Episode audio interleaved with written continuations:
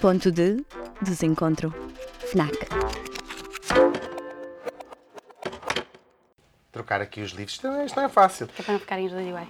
Exatamente. Já cá tenho a minha convidada, ahm, muito especial, que isto é, aviso já que é o que eu digo a todos os convidados, eu e todas as pessoas que têm convidados em geral, Exatamente. seja em casa ou, ou noutro sítio qualquer. Inês Homem de Melo é psiquiatra ahm, e uma belíssima psiquiatra, é disso que vamos falar também, e da música, porque eu acho que toda a gente se lembra da sua passagem pelo Festival da Canção, com uma música chamada Sede de Viagem, Fome, Sede, Fome, Fome, Fome, Fome, Fome, de Viagem.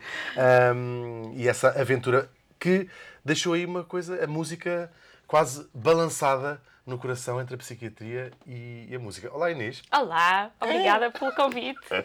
nós vamos ter Fiquei falar dos mega nossos feliz. Ficaste, também fico muito cá. feliz de ter aqui. Vamos começar pela psiquiatria. Fala-me um bocadinho da história da psiquiatria na tua vida.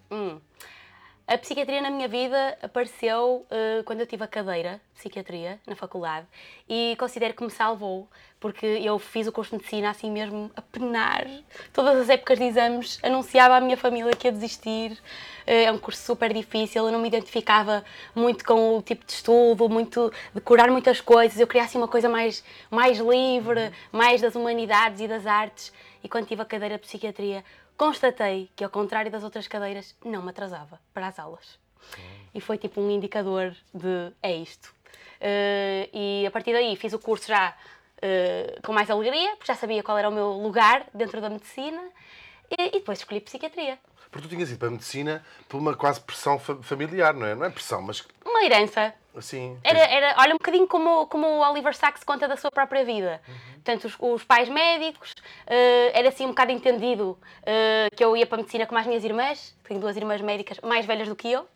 Portanto, eu nem, eu nem pensei, sabes? Tipo, pronto, ser adulto é isto. Os amigos dos meus pais eram, era o que faziam também. Portanto, olha, Nunca tinhas conhecido ninguém que não fosse médico, quase. estou muito longe disso, sabes? Eu- os meus avós eram professores, é verdade. Tinha essa, tinha essa experiência de outra geração. Mas professores num- muito longe, tinham, tinham sido imigrantes em África, em França, portanto também não era eh, algo daqui da, da minha vida. Eh, por isso, olha, foi mesmo, foi tipo, é isto, ser adulto. E o que é que achas que te apaixonou na, na, na psiquiatria? Olha, foi ehm, ponto número um, eh, que a nossa ferramenta de trabalho seja a palavra. Portanto, logo aí, eh, como diz o António Lobantunes, é a especialidade mais poética que pode haver. Eh, há 400 maneiras de dizer que estou triste. Eh, e isso é muito literário, sabes? Depois, eh, toda a importância que as humanidades têm eh, na doença mental, eh, a, parte social da pessoa, o que é ser imigrante, o que é ser avó, ser mãe, ser trabalhador do sexo, o que é ser de uma etnia minoritária, o que é ser traficante de droga. Eu gosto dessa parte social, dos chamados os determinantes sociais da doença mental. Uh, portanto, apaixonou-me tudo isso, a sua ligação com as artes, uh, que é um tema que me apaixona, que é muito uh, a, a temática deste livro que eu escolhi. Portanto, eu achei que era a especialidade mais artística. Porque é um bocadinho, quase, quer dizer, vou dizer aqui uma coisa de percepção quase popular, que é na medicina, estás a fazer o curso de medicina, tudo é muito quase bem, científico mesmo, não é? Partir uma perna é olhar para isto, quando o osso está assim separado de uma parte da outra, a perna está partida. Estou a exagerar um bocadinho. Mas é! Mas a psiquiatria é o contrário de tudo isto, é, É. O, é o desconhecido, é o. eh, eu acho que. Ajuda-me se, se, se eu estiver errado. Um cancro, por exemplo, uma, uma doença que todos conhecemos. Ahm, os sintomas num corpo hão de ser todos relativamente parecidos uns com os outros. O cancro no- nos pulmões manifesta de uma maneira. Eu tenho a ideia que a psiquiatria, que as doenças psiquiátricas, por estarem associadas ao cérebro e à personalidade única de cada pessoa, não há duas bipolaridades iguais, não há duas esquizofrenias iguais. Isto faz sentido o que eu estou a dizer? Uhum. Isso faz sentido e isso é, isso é uma angústia, eh, muitas vezes, que nos é trazida pelos doentes e pelas famílias. Algo do género. Mas como é que sabe? Eh, não vai fazer. eh, Não vai mostrar-me não? isso num exame? Eh, essa é a grande diferença conceptual. É que para nós os exames servem para mostrar o que não é. Portanto, fazemos um exame e dizemos assim: ok, esta pessoa não tem nenhuma lesão, não tem um tumor no cérebro, eh, não tem um hipertiroidismo. Ou seja, nós excluímos o que não é. E depois o que é, é com base eh, numa conversa. Os nossos sintomas são extraídos eh, da palavra, por isso são necessariamente subjetivos. Temos algumas coisas mais objetivas, por exemplo, como é que a pessoa eh, se mexe, a que velocidade se mexe, a parte da, da expressividade facial também é minimamente objetiva. Uhum. Mas o resto é tudo o domínio da palavra e isso é um bocado aflitivo, um, até para os meus colegas não psiquiatras, quase tipo, ai, estes estes médicos da adivinhação. O deve ser, isto deve ser, já percebo. percebo Percebes? E, e, eh, e, realmente. Porque não deixa de ser uma abstração, não é? Eh, usando a palavra. O nosso, o nosso reconhecimento de padrões uhum. é de outro tipo de coisas, não é, não é tão objetivo como, como estavas a dizer. No limite, um cancro, eu posso fazer uma biópsia uhum.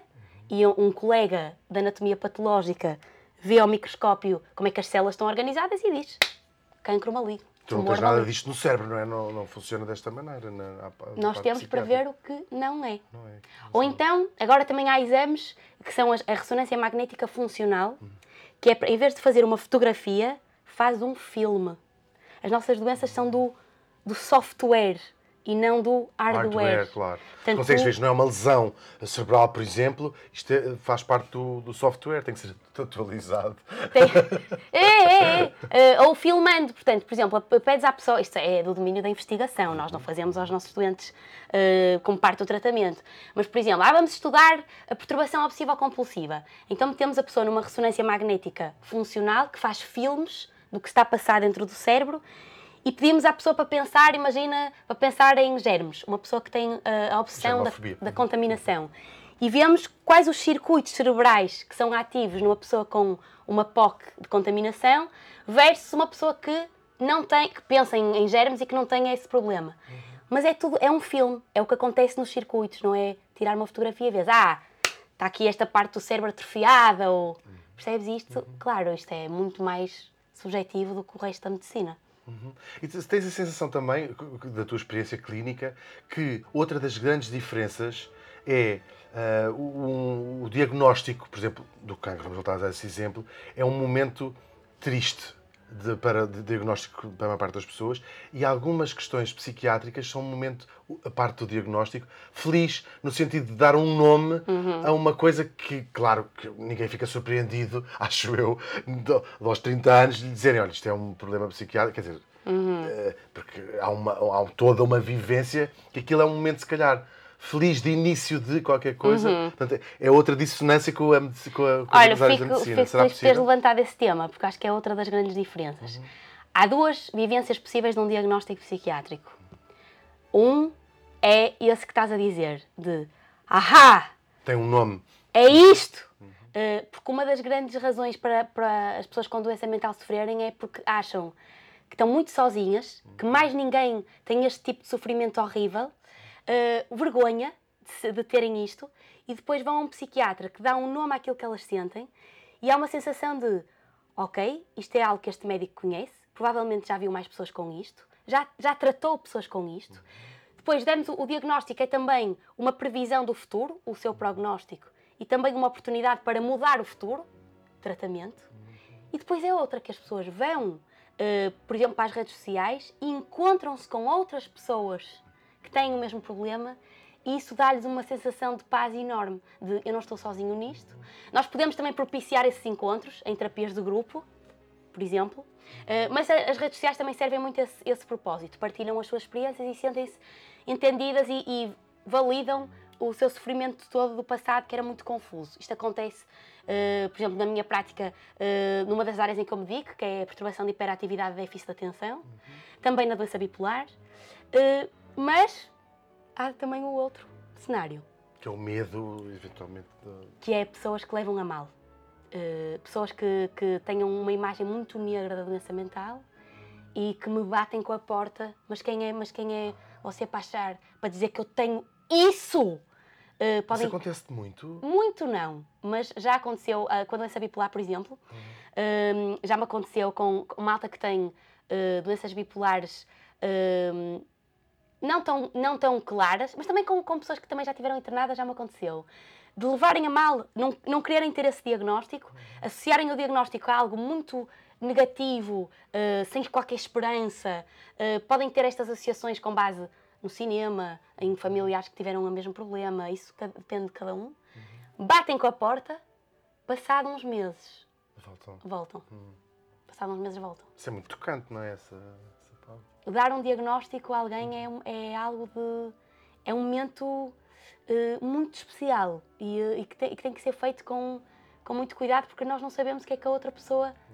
quais são as preconceições que a pessoa tem sobre aquela palavra que nós vamos. percebes? Mas por outro lado, sentes-te o farol, sentes a luz no fundo do túnel para, para- para esse, esse momento do diagnóstico, provavelmente és para muitas pessoas, não é? Eu gosto, eu gosto dessa sensação de, ok, a partir de agora, eh, com, esta, com, com este diagnóstico e lá está, com, com o que vamos fazer com isso, eh, é um momento de, de luz, eh, de, ok, agora podemos mudar. O que é que nós vamos fazer em relação a isso? Estás a perceber? Estou a perceber. Qual foi o primeiro embate quando sais de uma parte do curso mais teórica? que Todos, isso, calculo que todos os médicos, como todas as profissões, têm isso. Qual foi o primeiro embate entre aquilo que tinhas aprendido do teu curso e a realidade clínica? Lembra, consegues fazer essa viagem no tempo? É que as coisas não são como estão nos livros. Eh, normalmente eh, os diagnósticos são descritos de uma forma muito ascética. E check- checklist fazem, checklist-like, puro. Sim, vai ter isto, vai ter isto, eh, tem que ter cinco, cinco critérios de 10, de uma lista de 10. E depois as pessoas do mundo real são muito mais do que isso, são misturas de vários diagnósticos, têm a parte social como pano de fundo, lá está, é muito diferente.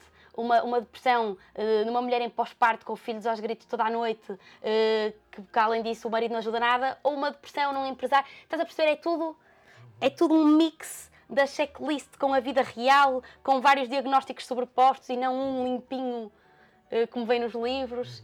Pronto, essa parte eh, foi um embate, eh, mas que dá toda a cor ao meu trabalho. É Qual é os casos mais que- fascinantes? Que tipo de, de casos mais fascinantes para ti, como o teu próprio interesse? Olha, eu eh, orbitei eh, um bocadinho para as áreas, da psiqui- para áreas da- dentro da psiquiatria que por acaso até não são muito populares, Eh, mas que eu adoro. Eu orbitei para a área das dependências, portanto trabalho num centro de atendimento a pessoas com dependências, tanto de álcool, drogas, como de comportamentos, como o paradigma é o jogo, o vício do jogo, da aposta de dinheiro.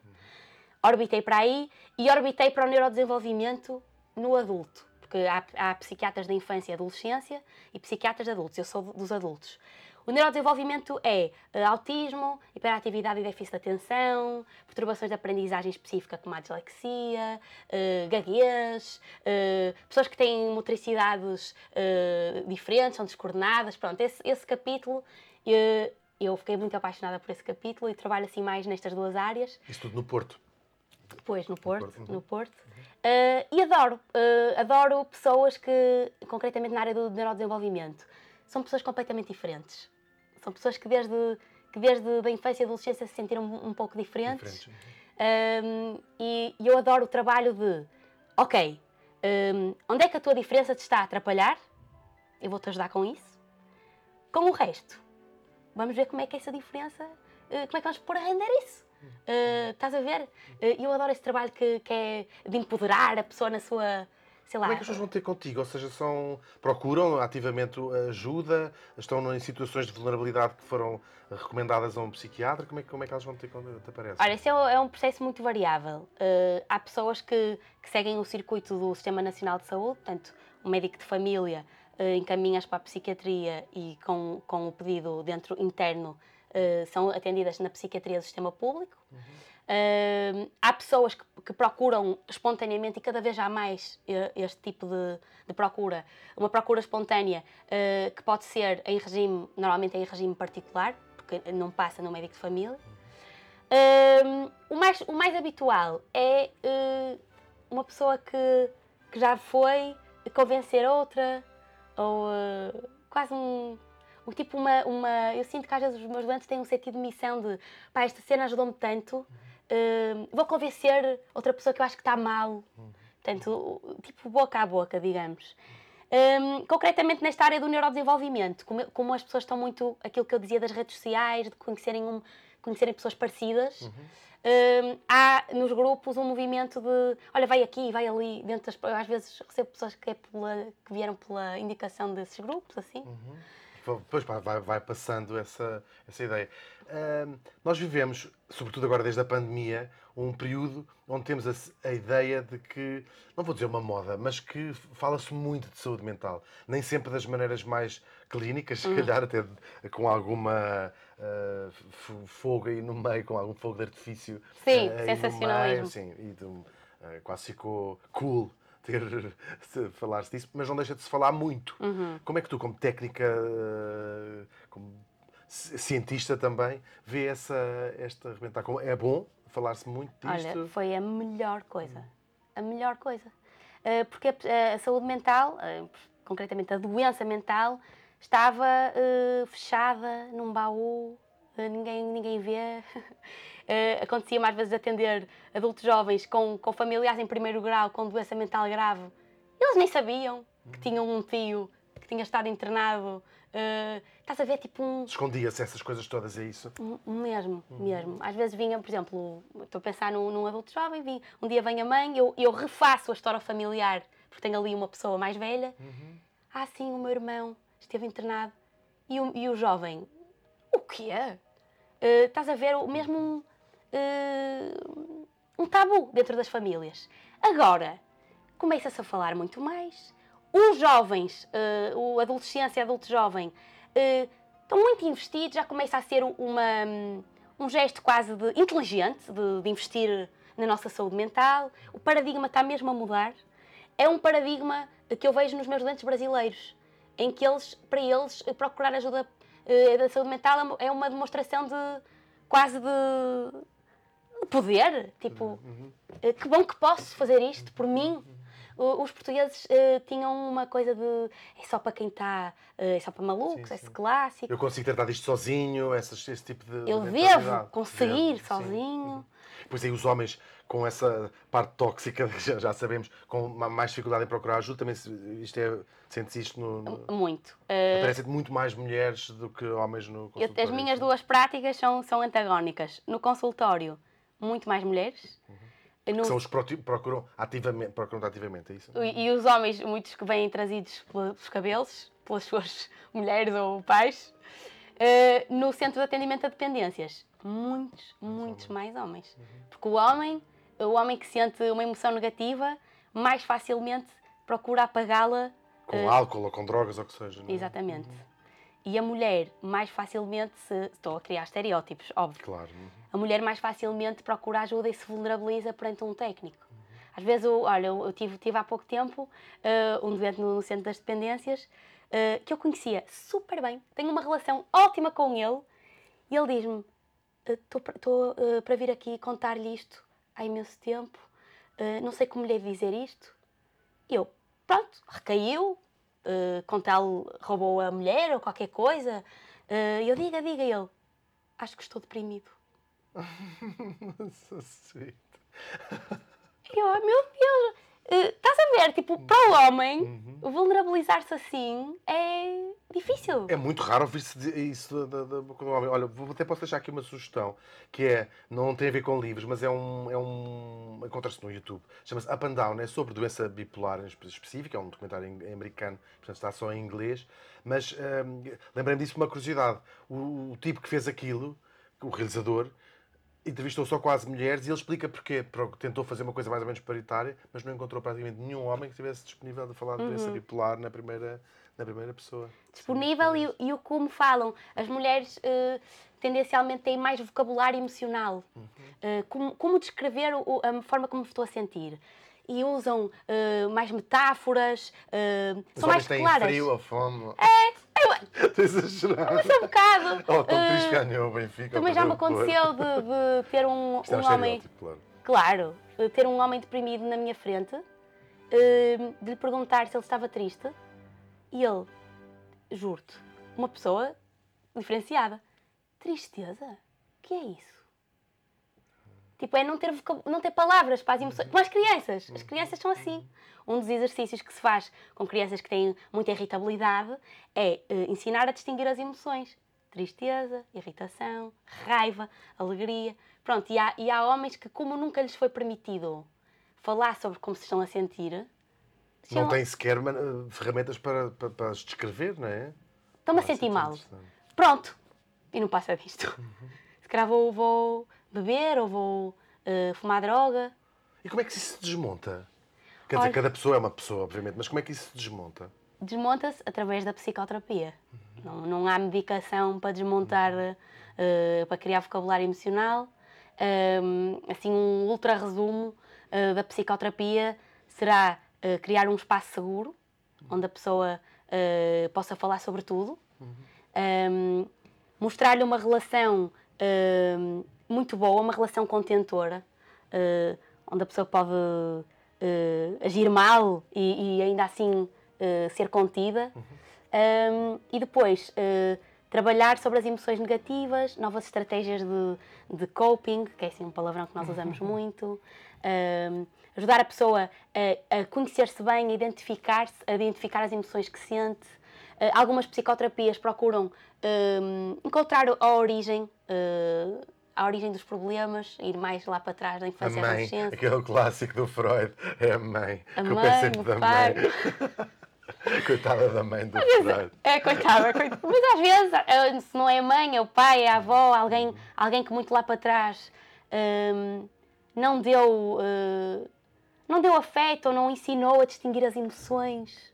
Mas é engraçado, tu consegues quase sempre, numa família, sobretudo, fazeres uma genealogia do, do trauma, porque depois chegas à mãe e percebes que a avó ou avô, depois do avô vais para a trisavô e aquilo é tudo só uma família que não soube interromper esse Exatamente. ciclo de trauma. É? Trauma intergeracional. É? Uhum. Tu fazes ter- terapia de, de famílias ou a casais? a- Olha, eu adoro. Eu, eu sou uma, uma psiquiatra com enxertada numa, num psicoterapeuta. Eu identifico-me mesmo como, como fazendo um tratamento combinado de, de medicação e psicoterapia.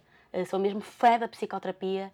Acho que as escolas médicas investem pouco em ensinar o que é isto da psicoterapia aos médicos. Ahm, Para quem não sabe, vou explicar aqui. Um psiquiatra é um médico e, portanto, pode prescrever fármacos, remédios, vamos chamar-lhe assim. Isso. E um psicoterapeuta não é um médico, portanto, são, fazem terapias eh, diferentes, não é? Ainda que eh, depende também da- da- do psiquiatra, possa também ter um bocadinho mais essa função. eh, falar, se quisermos assim. Exatamente. essa Há psiquiatras que fazem formação em psicoterapia. Se quisermos, o, o- o Freud era, era neurologista. Portanto, eh, o berço das psicoterapias É na medicina, é? é na medicina. Eh, pronto, eh, embora tendencialmente os médicos tenham cada vez menos tempo, portanto, não têm espaço para a psicoterapia. eh, há muitos colegas meus que, como eu, se, inter- se interessam por essa área, fazem formação eh, e depois podem escolher eh, pô-la em prática. Pronto, e eu, eu sou apaixonada mesmo. Eu não conseguia ser psiquiatra sem, sem um- uma veia eh, psicoterapêutica, até porque eu sou muito, eu sou muito curiosa. Eu quero saber como é, que, como é que é a vida para aquela pessoa, como é que é estar, ter aquele problema naquela, naquele contexto social. eh, E eu não consigo só saber os sintomas. eh, não me faz sentido. Não me faz sentido assim. Quero. Percebo, é, pouco, inter- até é pouco interessante. O que é que achas que levaste disto? Isto só pode ter mudado a tua vida, não é? Ah, o o que, qual foi a principal coisa que levaste de- destas, não sei, se são milhares ou pelo menos muitas centenas de histórias que já ouviste? Olha, Medo de... Pensas às vezes ao pensar que eu também sou uma maluca aqui, brincadeira. Primeiro, primeira coisa, perceber que ninguém é normal. Uhum. Tipo, que, que normal é só alguém que a gente não conhece muito bem. Que É toda só a fora, gente. é, fora. que toda a gente, mesmo aquelas pessoas imaculadas na fotografia, toda a gente tem. Eh, Os seus issues, né? Issues questões. ou, ou, ou diferenças, vá. Podem não ser diferenças que causem sofrimento, portanto, podem ser só diferenças, mas toda a gente é diferente. Essa, essa coisa do normal, o normal. O normal não existe. Ou se existir, eu também não estou interessada em conhecer. Exatamente.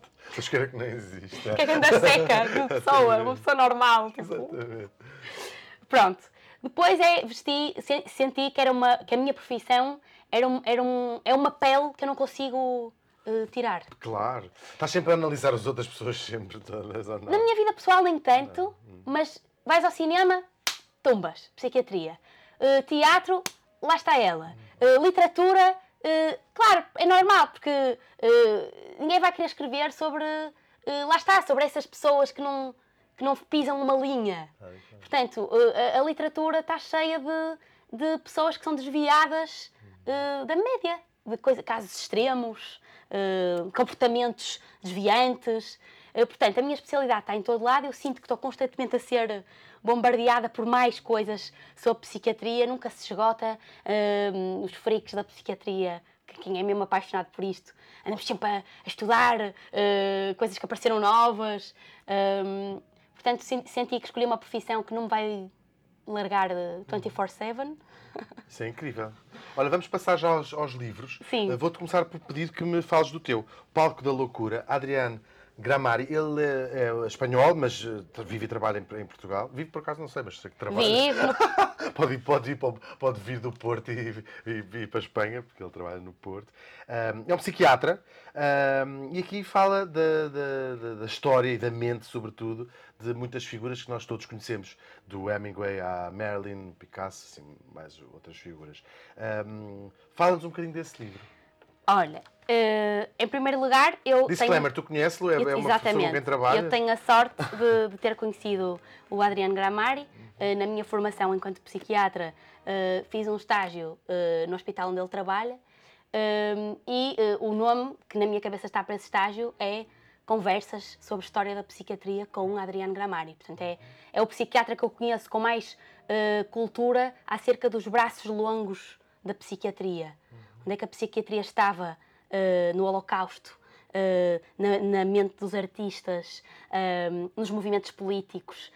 de que forma nós podemos. Lá está, era o que eu dizia, vestir a pele e, e ver e, ver o mundo. Uhum. Uh, portanto, ele sabe imenso sobre arte um, e foi, foi muito interessante uh, contactar uh, com ele na, na minha formação e, e, foi mais uma confirmação de que estava na especialidade certa, é sobre isto que eu quero uhum. investigar.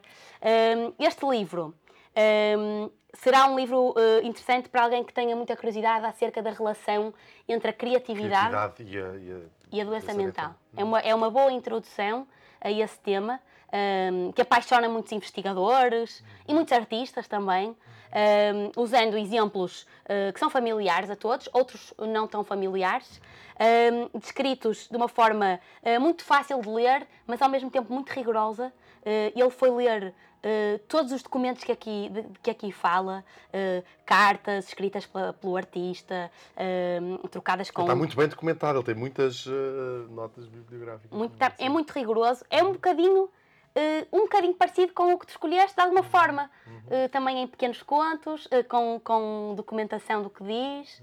Uhum. E, e, acho que apaixona. Apaixona qualquer pessoa que, que se interesse pela criatividade. Uhum. Ainda que eu acho que, uh, não é o caso deste livro, mas às vezes não sentes uma certa romantização da, da doença mental enquanto criativa, quando a associamos a, a génios. Às vezes pode ser uma, uma pressão. Sem dúvida. e acho que, acho que é bom levantar isso, porque a doença mental não tem nada de romântico. Uhum. Nada. O sofrimento não é uma coisa boa. Nada. Eu volto a referir, era aquilo que eu dizia. Eu vou ajudar a, a, a pessoa diferente naquilo que a atrapalha e potenciar aquilo onde ela uh, pode ser excepcional. Uh, e é isso. As pessoas com doença mental que estão aqui retratadas no livro sofreram imenso. Uhum. Uh, e sofreram, algumas delas sofreram muito mais do que sofreriam hoje em dia, porque viveram numa época em que não, não, não existiam os tratamentos que temos hoje. Uh, a relação entre a criatividade e a doença mental existe quando a pessoa com doença tem a sua doença em rédea curta, muito controlada. Porque se a doença estiver à solta sem tratamento, um... Bem, muitas pessoas têm dificuldade em fazer qualquer coisa com a sua criatividade, não é? A maior parte das vezes estão tão desorganizadas mentalmente que nem sequer conseguem fazer rigorosamente nada. Não é? é isso mesmo. Triste. Nesse documentário que eu falei há pouco, and Down, é muito engraçado ver como havia pessoas muito criativas que nos períodos de, antes de, de, de serem tratadas de que antigamente chamava mania, se ainda se chama, ainda se chama. Se chama uh, pintavam 10 quadros e pintavam 10 tetos da Capela de Sistina em casa. Mas havia outras que, que não era, ou seja, que essa hiperatividade não eram coisas cri, cri, necessariamente uhum. criativas, era correr uh, 100 km num dia ou limpar a casa toda, portanto, não, não é necessariamente uh, ligado a, uma, a, uma, a, um escape artístico. Exato, e nem todas as pessoas com doença mental são criativas, também... Também não, não vamos. E nem todas as pessoas criativas. É, exatamente, exatamente, exatamente. Mas a incidência é enorme. E dos familiares também é uma coisa muito curiosa. Os familiares das pessoas com doença mental grave eh, também têm mais probabilidade de serem criativos, porque isto tem a ver com a genética. Ou seja, um eh, tem uma tem só como se fosse a parte eh, boa e o outro tem a, a parte boa e a parte má. Uh, e, nós, e nós médicos estamos aqui para, para ajudar a uh, silenciar a parte má para que fique só. Por exemplo, o. Será que é possível ser, por, por, por, pelo cérebro, ter uma maneira tão particular de ver o mundo que isso torna quase obrigatoriamente as pessoas mais criativas nesse, nesse sentido? Pensam, pensam fora da caixa. Pois é. Pensam fora da caixa. Que, o que pode dar uh, algo criativo ou não. Porque a criatividade, o conceito mais aceite, é ser capaz de produzir algo de novo e útil, sendo que utilidade tem um, um sentido lato. Pode ser na arte, pode ser causar emoções, uhum. interesse, pronto, mas é algo de novo e útil. Porque eu posso ser muito criativa e a, e a minha ideia não, não, ter qualquer valor, ser. Foi Isso não é nem novo, nem, nem útil. Olha, pronto. Está muito criativo, olha, essa ideia está ótima, não é nem nova, nem, nem, nem útil. Exato. O meu livro é um dos meus heróis pessoais, adoro este tipo, Oliver Sacks. Um, o Homem que Confundiu a Mulher com um Chapéu. Ele tem outros livros incríveis, aliás, tem uma autobiografia da sua vida que também uh, recomendo muito porque é, é linda a vida. É mesmo, é mesmo, é uma vida incrível. Vou deixar aqui mais umas sugestões. As Horas do Michael Cunningham, aqui esta aqui é uma edição da Gradiva de 99. Claro, já foi feito um filme. Uh, só, só em alfarrabistas é que encontram este livro, já não está uh, editado à venda normalmente. É um livro sobre uh, as doenças, a questão, um, como é que se diz, circunstâncias psiquiátricas da Virginia Woolf, sempre uh, prognósticos depois, do jogo, não é? Porque são pessoas que já fazem-se diagnósticos sobre pessoas que Mas há, há pessoas que se dedicam a fazer a chamada arqueologia, arqueologia. psicopatobiografia, uh, que é uh, tentar ler todos os escritos da pessoa, uh, o que disseram os médicos que a observaram, relatos dos familiares, para tentar perceber qual o diagnóstico da pessoa. O Freud fez isso, dedicou-se a fazer isso. Fez. Uhum.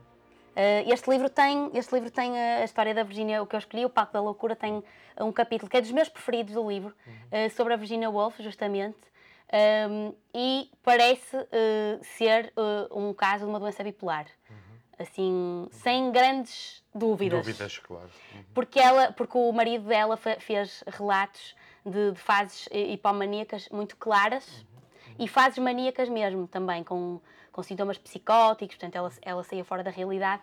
E a, e a carta que ela escreveu um, antes de, Final, de, de, pôr fim à sua vida um, é, é pungente mesmo. Eu, quando li esta carta, pensei, uh, meu Deus, quem, quem alguma vez fez uh, pouco de, de, alguém que sofre uh, da, da, minha área, tem de ler o que ela escreveu. Um, é, é, é de um sofrimento, de um, não, eu não, eu não quero sujeitar-me outra vez a isto. O que vem, o que, vem, o que pode vir aí, sim. Eu já é sei o que aí vem. Uhum. Uh, depois, claro, distorções cognitivas próprias da depressão, uh, como sentimentos de culpa. Uh, eu não quero ser este fardo para ti, uhum. no caso seria até o marido, sim. marido. Um, e prefiro, isto leva-nos para, um, para, uma das coisas que eu costumo dizer a quem diz que o suicídio é um ato de cobardia. é mesmo claro aqui que, ela, que a escolha dela foi entre duas coisas péssimas. Uhum. Em que uma era morrer e a outra era viver Exato. daquela maneira. Portanto, não, não, era, não havia uma terceira opção, porque a depressão faz isso à pessoa. A depressão aniquila a terceira opção. A terceira opção é, ok, vou procurar tratamento para ficar bem. Uhum. Mas quando a pessoa está deprimida não vê isso.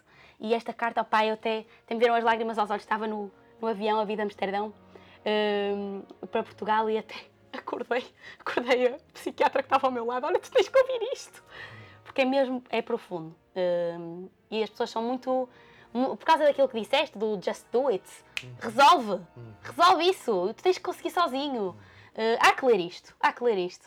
É verdade. E o caso da, o caso da Virginia Woolf é, é sobremaneira interessante porque ela deixou a sua vida muito documentada. Escreveu muitos diários, muito completos e durante quase toda a, durante quase toda a e sua cartas vida. à sua irmã. Exatamente. Portanto, está, está bastante documentada esta, esta descida uh, à, em relação à doença mental. Outro livro que, é, que também fala de uma descida na primeira pessoa, por acaso não é na primeira pessoa, mas é a Campana de Vidro, da Sylvia Plath, um, aqui a edição da Relógio d'Água.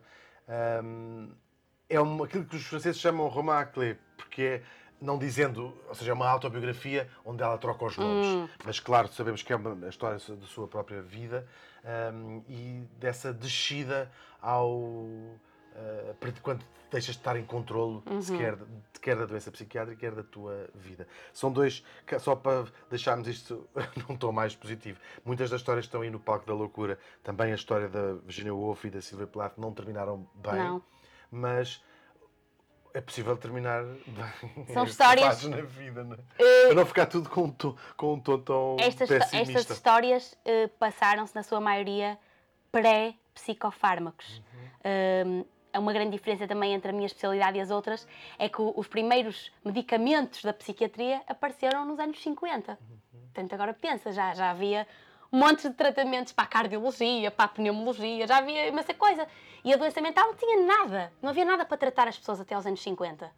Portanto, Bem, o que havia era altamente violento, nós sabemos isso, isso. o que havia era péssimo. Qual é a tua Eram- relação com a, com a história da psiquiatria do início do A minha relação é aceitar a história, entender, conhecer e aprender a rebater o estigma à luz da história. Porque eu acho que nós, nós para, para abordarmos um fenómeno, é um pouco como a doença. Para conseguirmos tratar, temos que saber o que é que é. E eu, para, para, para lutar contra o estigma, eu gosto de perceber porque é que ele existe. E, a, e a- e a resposta é a história da psiquiatria. Quer dizer, quando, quando não havia nada para, para ajudar as pessoas, foram tentadas medidas desesperadas, eh, algo eh, sádicas, se calhar. Pronto. O Egas Muniz vem falado, é, fala, é falado nesse livro. É um Por caso exemplo, os dois Este- prémios Nobel, há três prémios Nobel da medicina relacionados com a psiquiatria. Dois deles dão-nos vontade de rir. Um foi em 1927 eh, com a malarioterapia, que era basicamente tirar sangue de uma pessoa com malária e meter numa pessoa que não tinha malária para que ela fizesse picos febris e então ficasse melhor na sua doença mental, que na verdade era uma Ah, sífilis. mas eu acho que isso resolve. Vou experimentar. Isto deu direito ao Prémio Nobel, que dá-nos vontade de rir, mas é que na altura não havia mesmo nada. E este tratamento funcionava nas pessoas que tinham sífilis terciária, que se confundia com esquizofrenia. Ok. Segundo Prémio Nobel relacionado com a psiquiatria, Egas Muniz, lobotomia. Outra coisa Há um cruenta. movimento eh, grande para, para lhe ser retirado postumamente o Nobel. Sei que há uma familiares ou... Mas não vou ter hipótese, porque o Egas Muniz teve muitos outros trabalhos eh, altamente meritórios, como o caso da, da angioplastia cerebral, da angiografia cerebral, eh, que, que por si só, quanto a mim, valeriam um prémio Nobel. Portanto, Claro. E, e ele- além disso, são figuras como o Miguel Bombarda, por exemplo, são figuras cujas intenções eram provavelmente. eram, eh, não, eram. ótimas, Ele, não é? ele não era mal intencionado, ele, ele não havia mais nada. Não ele, podemos é olhar com os nossos olhos e com o que sabemos hoje. Senão não é justo. Quer dizer, podemos, mas não. não Mas é injusto, mas é injusto. É injusto, Mas é isso que temos que fazer com a história da psiquiatria, eu acho. É aceitar, eh, eh, compreender de onde é que ela vem e, e rebater à luz do que existe agora. Estas personagens deste livro não, teriam, não teriam tido, muito provavelmente, este fim eh, nos tempos que correm. Eh, porque só a partir dos anos 50 é que começaram a aparecer os medicamentos. E há formas de doença mental, concretamente a doença mental mais grave, como a esquizofrenia a doença bipolar, precisam de medicação. Portanto, não acabavam assim. Pois não. E eu gostava de ter assim uma consulta com a Virginia Woolf. Aprecia de voltar atrás e dizer assim: pô, tem aqui umas coisas que podem ajudar. Exato, exato. Percebo essa tentação. Uh, Voando sob o ninho de cucos, One Flew Over the Cuckoo's Nest, do Ken Casey. Uh, já foi um filme clássico do cinema com uh, Jack Nicholson. Esta é uma edição da Penguin, ele não está traduzido em português, pelo menos que eu tenha encontrado. Um, é um dos grandes livros da contracultura dos anos 60. Fala sobre doença mental, no caso, passada num hospital psiquiátrico. Não é um. é- voltamos a falar um bocadinho, não, é, não, não fica muito bem na fotografia aqui nas instituições de, de psiquiatria. Ainda hoje nós temos que abordar esse filme, porque esse filme faz um retrato da eletroconvulsivoterapia, os conhecidos eletrochoques, de uma forma hum, muito cruenta. Uh, o Jack Nicholson, uh, como é que se chama o personagem dele? É o.